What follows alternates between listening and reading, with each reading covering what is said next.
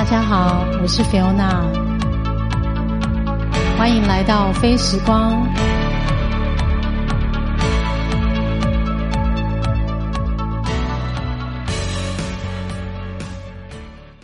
嗨，大家好，我是菲欧娜欢迎收听非时光。今天是十一月二十六号，然后也是我们第九集的播出。今天一开始呢，想要跟大家聊的是。啊，最近很受关注的一部陆剧叫做《三十而已》。那我不知道在呃收听的你是不是已经看过了呢？这个前几个礼拜在呃我的脸书社群上面呢，非常多人讨论，也很多人推荐。其实我算是比较晚看的，那刚好上礼拜周末比较有空，我就一口气把它看完。那对于这种有四十集的这种篇幅的作品，其实一开始通常都有办法一比一的时间把它仔细看，但是后面的话就会有一点点失去耐心，就用快转。不过整体来说，《三十而已》是一部非常啊自然流露的一个很棒的戏剧作品。也是我近期我看陆剧里面比较有耐性把它看完，而且我觉得也蛮多共鸣的。那这部作品里面有三位主角，全部都是女生，但是她们共同的状态就是都是今年刚满三十岁。在戏里面的故事是刚满三十岁，可是三个人的角色其实都不大一样。一个呢是叫顾佳。那顾名思义，就是真的是蛮顾家的，就是她呃有老公小孩，那她是一个非常细腻而且非常有责任感的一个女性，非常坚强。在戏里面，因为我不要暴雷好了，如果有人还没看过，我就不要讲后面的发展。但里面的这个人设，她是一个非常漂亮，然后独立自主的一个。帮老公照顾他的事业，同时也把小孩顾得非常好，然后家里的环境也很好。呃，她代表某种坚韧的一个女性的角色。那先分享到这，但是另外两位呢，又是不同的设定。一个是已经结婚了，但是还没有小孩。那戏里面的角色叫。钟小晴，其实我很喜欢这个钟小晴的角色，因为她啊有一种可爱的性格，然后又大咧咧的，所以在戏里面我觉得有一点点活泼一点的比较呃讨喜的角色。那我蛮喜欢这个小女生的性格，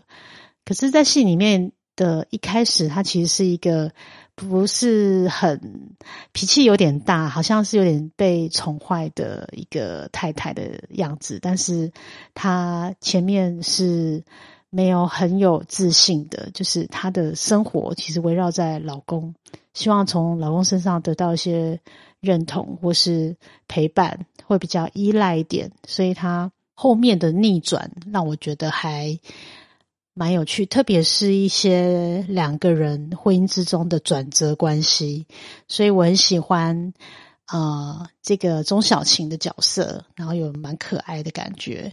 然后另外一个第三位的这个女主角叫做王曼妮，曼妮。那她其实我觉得她蛮像我们身边很多，比如说以台湾来说，有很多那种北漂的。女孩好了，那他们在台北定居，可是可能家乡是从其他的县市上来，可能从很年轻的时候念书或者是就业就到台北定居，就类似这样的人设。但那个陆剧里面，他是从别的城市来到上海，他们这三个主角一起呃，在戏里面的互动都是在上海这个城市。一呃，这个叫一级城市嘛，所以就是非常的具备吸引人的魅力。但是这三个角色都各有不一样的生命阶段，同个年纪，但是旁边的人陪伴的人的角色跟个性都各有不同，然后原本来自的家庭设定的也不同，所以。呃，它好看的是在于说，你好像都可以从这三个角色里面找到自己的一些投射，不管是你是除非你是单身哦，对，里面如果你是单身，就像曼妮那样子，他可能是呃很努力的在工作，但是他对另外一半有一些坚持，他对自己想要的东西有一些期待，然后不想要妥协。但是呃，曼妮在这个剧情里面呢，其实是比较辛苦的，因为单身的女性总是有很多生活上需要打理的地方，所以。工作上面的失意，呃，比较不如意的地方，其实都要靠自己的力量给自己加油打气，才能度过。然后在戏里面呢，王曼妮的角色也是啊，她是租房子嘛，所以相对就是呃，有一幕我记得就是搬家，你被房东要求要赶快找下一个。地方，因为他要把房子回收了，所以那时候是我觉得最容易感受到所谓单身的危机，或者说你没有房子，那你在上海漂泊，就是北漂好了，北漂青年的感觉，就是你其实是在飘荡的，你没有一个家的一个安全感。那至于婚姻关系，可能他也会渴望有一段稳定的感情关系。那王王曼妮在戏里面其实一开始有邂逅了一个非常多金，然后有点神秘，出现在他的这个游艇上面的那个假期，然后出现一个非常有魅力的一个男人。但这个男人出现，我们一开始看，我们都往细看多都知道在演什么，就觉得这个人不是那么容易，也不是天上掉下来礼物。果然，当然后面有些很转折的变化，但是呃，戏如人生，就是总是。我们从这个戏里面可以感受到，说，哎，其实单身的女生追求的是某一种未来的可能性，但是你默默也知道，说你要的其实是一个稳定的关系。那你终究不能从这位多金、充满异性魅力，而且还懂得生活品味的这个人身上得到的话，你自然还是退缩了。所以，人的选择，呃，在不同阶段有不一样的。可能性，然后这个戏剧里面三个女生都碰到不一样挑战，呃，再回来就是那个钟小琴，就另外我刚刚说很可爱的，她是已婚，她跟她的老公其实相处的那个戏里面的状况一开始不是非常的融洽，好像有很多互相要磨合的地方，所以常常会吵架等等，但其实到最后终究发现，其实对方跟自己是。不是，嗯，相爱不是偶然，因为他们其实是相亲认识的嘛，所以有一度吵到很凶的时候，说其实大家是撮合的在一起的，好像不是真的爱对方。那回到生活中的平凡或者是琐碎的日常，可能会把很多闪亮亮的东西磨掉了，就不再那么有光彩了。然后，所以任何一个小。摩擦都会被放大，都没有办法被对方给呃包容。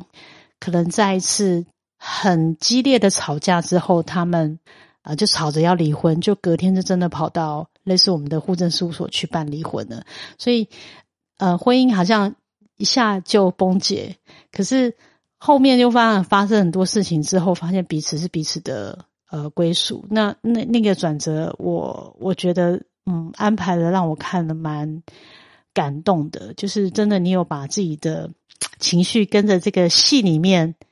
去融合，然后你也去反思。因为呃，我的年纪已经超过三十非常多了，但是虽然名为三十而已，但是我身为一个过了四十五后的一个女性角色，我仍然从这个戏里面的发展得到蛮多。呃，感动的。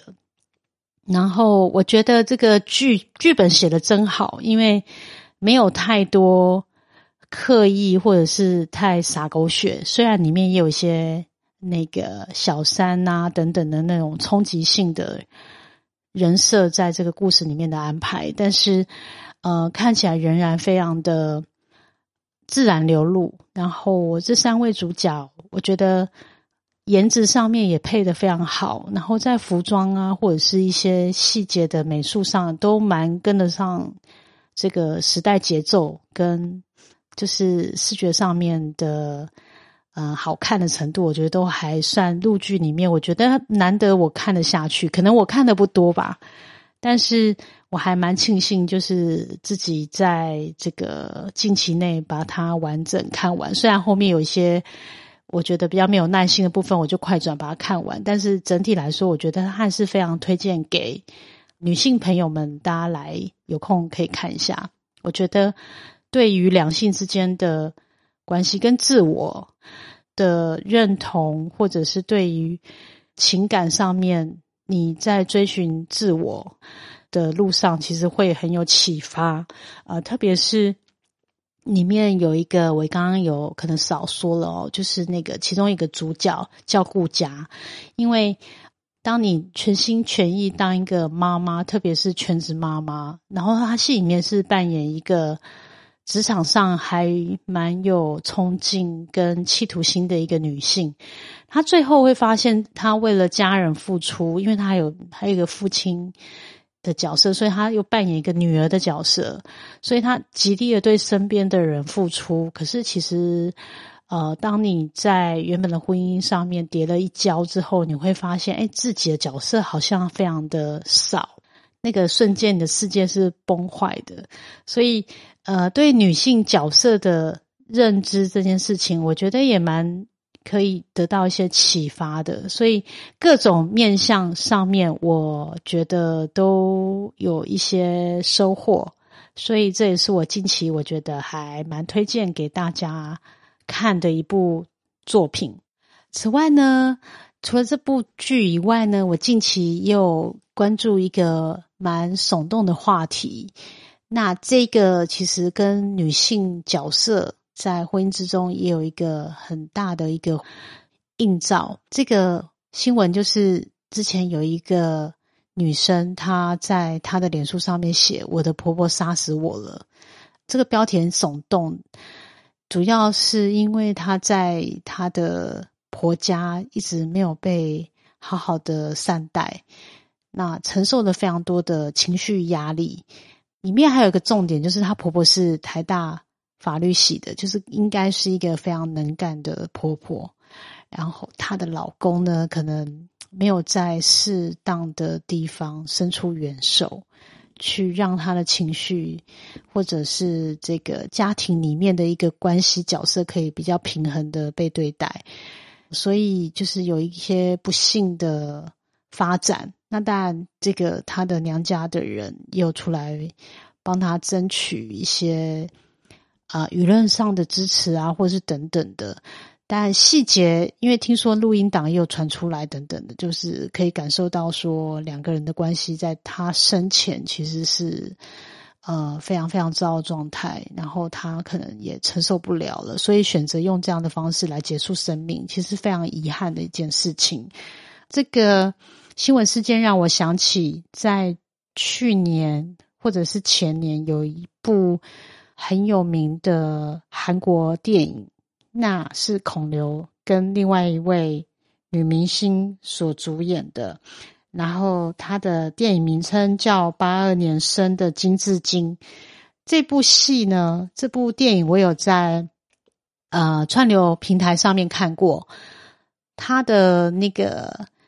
剧情其实也是在陈述一个，因为结婚之后，她选择当一个全职的妈妈。然后，但这个老公很帅，孔刘演的嘛。然后小孩，呃，也很可爱。但是她的婆婆还有她的这个婆家的，应该是不知道是小姑还是大姑，就是有一些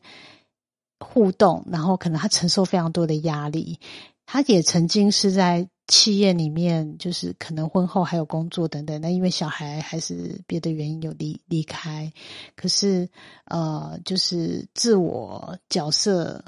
自我认同的这部分越来越模糊，但是被那个家务还有育儿的压力喘不过气，也有一点点可能是产后忧郁症的关系，让他非常不快乐。那这个小说是原来呃原著作品非常的受欢迎之后才拍成的电影，所以呃在韩国的环境，就是在韩国那边是非常引起很多关注跟话题的。所以这一类的主题呀，我看的特别有感，是因为我真的也经历过那种，呃，生完小孩，然后你是一个全职的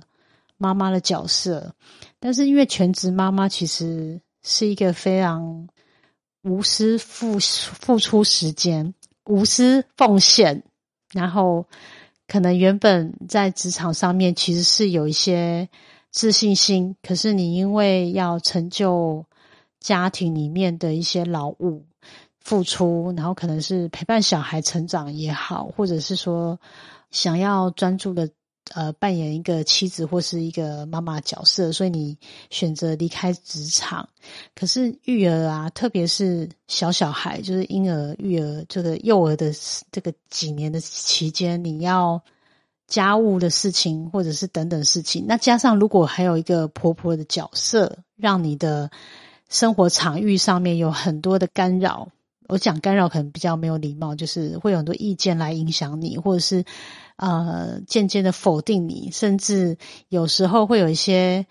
他认为他给你了一个不用工作的环境，可是其实相对的，你其实承受的更多无常，就是呃，应该说你没有收入，但是你要付出你的劳力跟时间，其实那个真的是比上班还要累，但是你会有一种自我否定，就是你会觉得你没有在赚钱。其实你没有赚钱，但是你其实更累。可是你又没有那个相对在家里家庭里面的地位，其实又好像是伸手牌的那个人。其实那个感觉真的是很容易。呃，我觉得产后忧郁症应该很多时候是很多无形的压力往你的身上堆上来的。所以，嗯，我看到这个新闻的时候，在对照这个去年，我很曾经看过这边，就是非常有感触。我觉得。所有会有产后忧郁症的人，或者是这一类这种夹杂在婆媳情绪、这种人际关系的压力里面的人，我觉得身为老公，就是先生的角色非常重要。能不能在里面帮忙找到一个很好的定位跟一个平衡，是很关键的。所以，如果你正在听这节目，然后你也是一个为人先生的角色的话，一定要好好的善待自己的太太。然后我记得我去年看这部电影的时候，就跟我儿子一起看，所以我有好好的教育他，我就说哪一天你可能会有结婚，会有家庭，真的不要让你的太太遭遇这样的压力，你一定要成为他最好的支柱。当然，我也不会是那那个会给。啊，媳妇压力的一个婆婆啦，所以，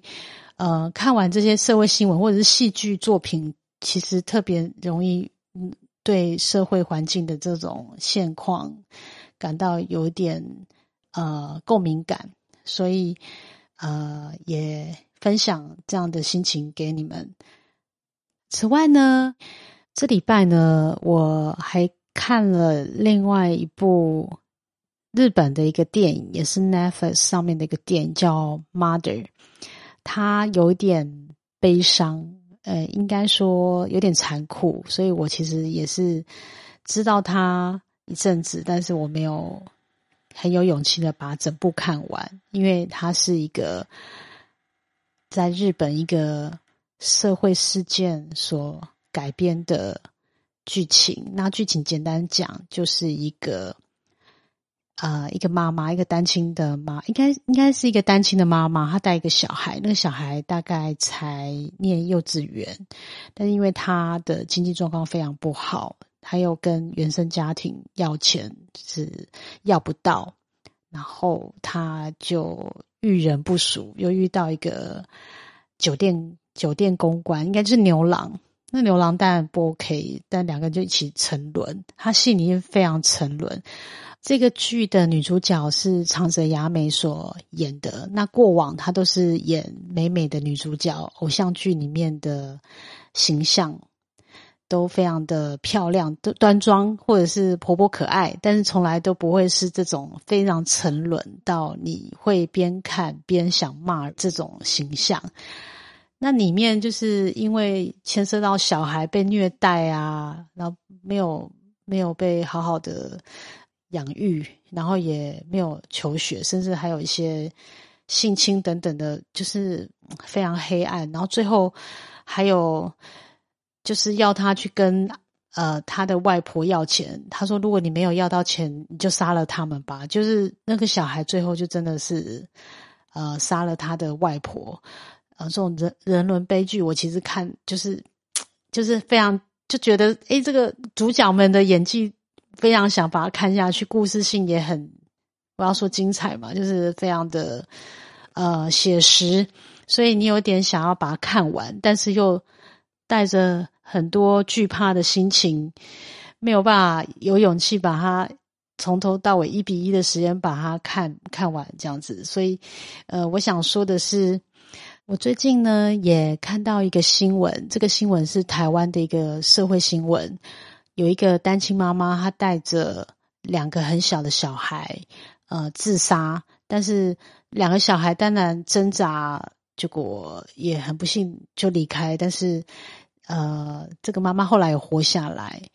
那这个法官判了一个死刑给这个单亲妈妈，那当然律师还在寻求上诉等等。姑且不管这个最后怎么演变，但是我可以想象，就是两个孩子在临终前，其实他们是有权利活下来的。可是，先不管妈妈有多么无助，但是因为单亲的确是一个最遭，有可能再加上忧郁症或者是经济上面的。束手无策，他可能觉得死亡是一种解脱。我觉得人生在最绝望的时候，一定常常有这种一了百了的想法。但是我只要每次看待这种事情，把自己化身，说我感受到那个孩子所感受到，我就会觉得异常的难受，然后我会有点情绪进入了那个。绝望的状态，然后一想到就会心如刀割，觉得呃难过跟心疼，应该说心疼。就我刚刚有点卡卡词的，我这要讲的应该就是心疼的这种情绪。所以大人是有选择，但小孩往往是只能是被动的承受。身边最重要的这个双亲，就是他的。那个父母给他的所有一切的环境情绪，所以真的要好好的选择婚姻，然后选择伴侣，